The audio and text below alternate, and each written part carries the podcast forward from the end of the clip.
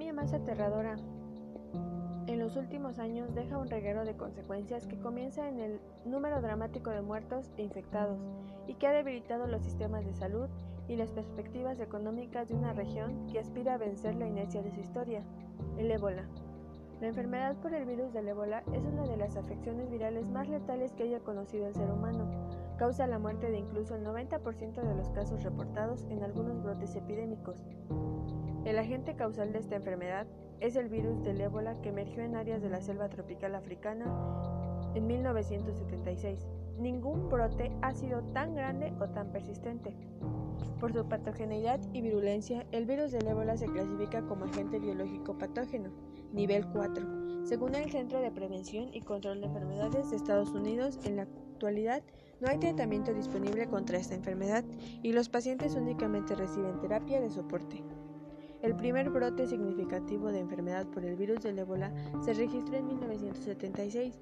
Los primeros brotes se reportaron en Azara, Sudán y en la República Democrática del Congo, ahora Zaire, en África. En Sudán, el origen de la enfermedad se relacionó con una fábrica de algodón donde se adquirió el padecimiento probablemente por subnosis y se dispersó por contacto de persona a persona hasta llegar a morir. Los mecanismos fisiopatológicos del virus del ébola están directamente relacionados con las proteínas estructurales que su genoma codifica, como una nucleoproteína, una glicoproteína, un ARN dependiente de ARN polimerasa y cuatro proteínas estructurales. El virus del ébola tiene una bicapia lipídica que lo impide y protege su genoma y además le permite entrar con mayor facilidad en las células huésped. El periodo de incubación es menor a 10 días, considerando el tiempo entre la infección y la aparición de los síntomas. Las manifestaciones clínicas ocurren entre los días 10 a 21 a partir del contacto. Entre las manifestaciones clínicas más frecuentes están fiebre súbita mayor a 37.5 grados, fatiga, pérdida del apetito, vómito, diarrea, cefalea, dolor abdominal, artralgias, erupciones cutáneas, anorexia, dolor de garganta, taquipnea y choque y hemorragias.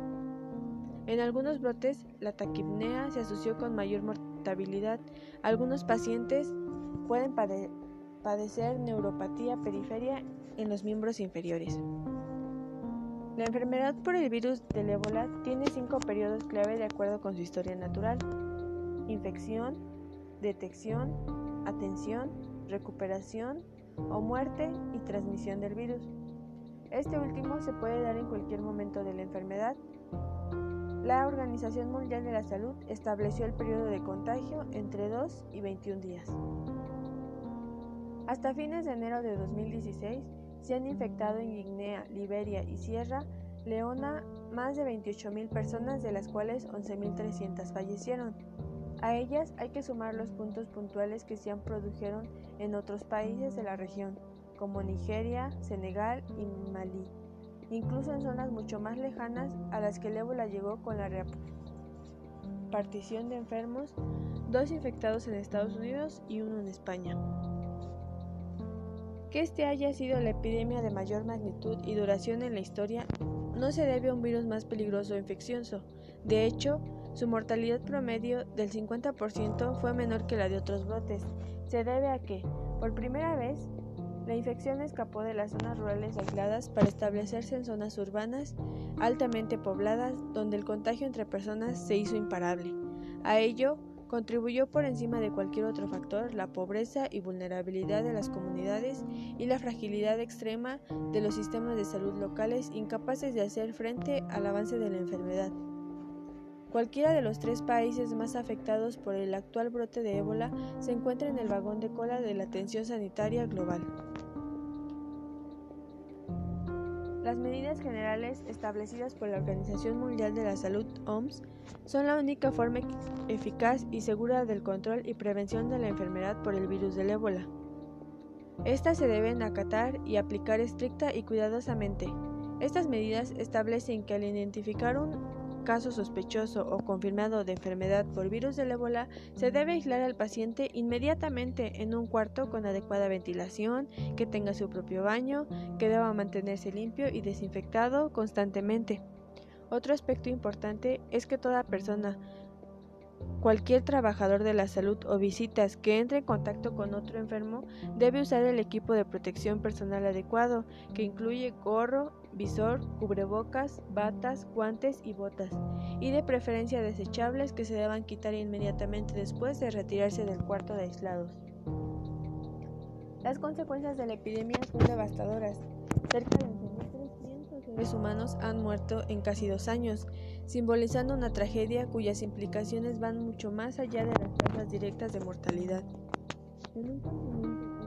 La malaria se lleva cada año la vida de medio millón de personas, el impacto del ébola en el conjunto de los servicios de salud y la estabilidad social y económica de la región sugiere que la crisis está muy lejos de haberse quedado atrás.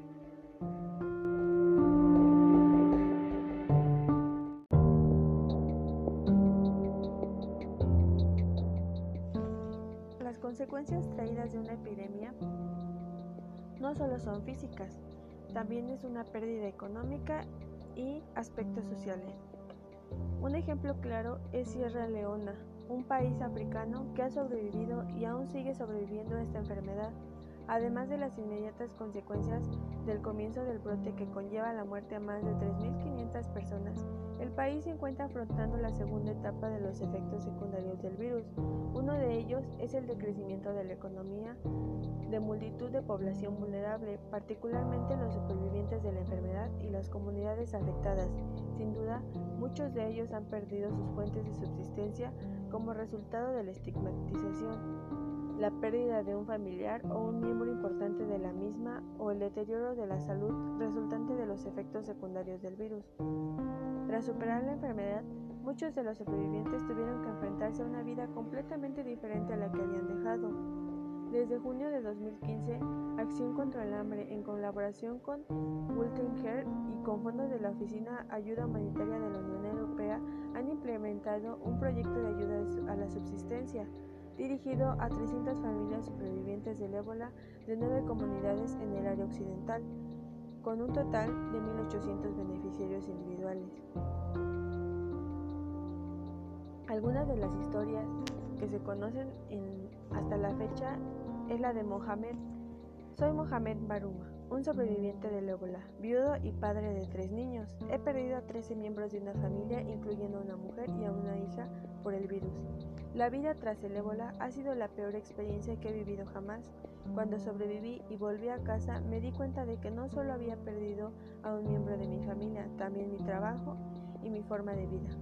Esto nos da un claro ejemplo de lo que puede hacer una epidemia no solo a una, a una familia, sino a un país o a un continente. Por eso es importante protegerse y tomar las medidas que la salud decreta. Muchas gracias.